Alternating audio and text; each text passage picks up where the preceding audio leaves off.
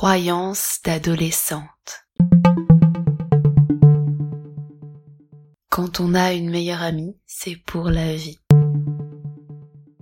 Quand j'étais jeune, j'avais absolument besoin d'être amoureuse de quelqu'un et d'avoir un objet d'attention pour pouvoir avancer dans la vie. C'est horrible, d'empêche, quand, quand on dit ça comme ça. 2007, j'avais passé la première partie de ma scolarité tant bien que mal, et j'étais très timide, mais j'avais réussi à sympathiser avec une fille qui était devenue ma meilleure amie, qui s'appelait Lucie. Je, me sentais ouais plus intéressante avec elle. Je peux dire que grâce à elle, j'ai un peu euh, profité de mon adolescence d'une façon euh, un peu plus extravagante. Et donc, c'était notre année de première. Et comme chaque année, euh, j'étais amoureuse d'un garçon qui le savait pas,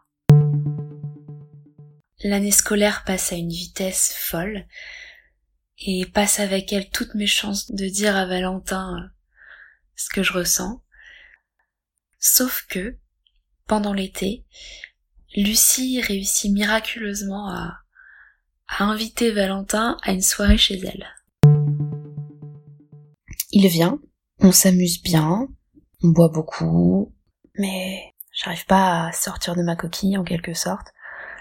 En même temps, j'ai jamais flirté avec un garçon, j'ai, j'ai jamais même avoué à un garçon que j'étais amoureuse de lui. Je me rappelle être sur le canapé. Et là, je vois que Lucie commence à se rapprocher de Valentin. Elle danse avec lui et, et elle l'embrasse devant mes yeux. Alors qu'elle le savait très bien que j'étais éperdument amoureuse de lui. Et là, ma première réaction, c'est de m'enfermer dans les toilettes et c'est au bout d'une demi-heure que j'entends Lucie qui frappe à la porte pour me demander si ça va et qu'est-ce qui se passe. Bon, évidemment, je, refuse de lui parler, je, je refuse d'ouvrir. Et là, c'est Valentin qui tente le coup. Je le laisse rentrer, avec l'infime espoir qu'il m'embrasse. Ce qui va pas faire, bien évidemment. Et j'avoue, j'ai un peu honte de l'adolescente qui est restée enfermée pendant trois heures au moins dans des toilettes à pleurer, et ce mec qu'en avait rien à faire de moi. Je me rappelle d'ailleurs une phrase dont, je me souviendrai toute ma vie. Ne t'en fais pas, peut-être que dans dix ans on se mettra ensemble. Alors là évidemment, on est en 2020. je l'attends toujours, hein. Enfin non, je l'attends plus.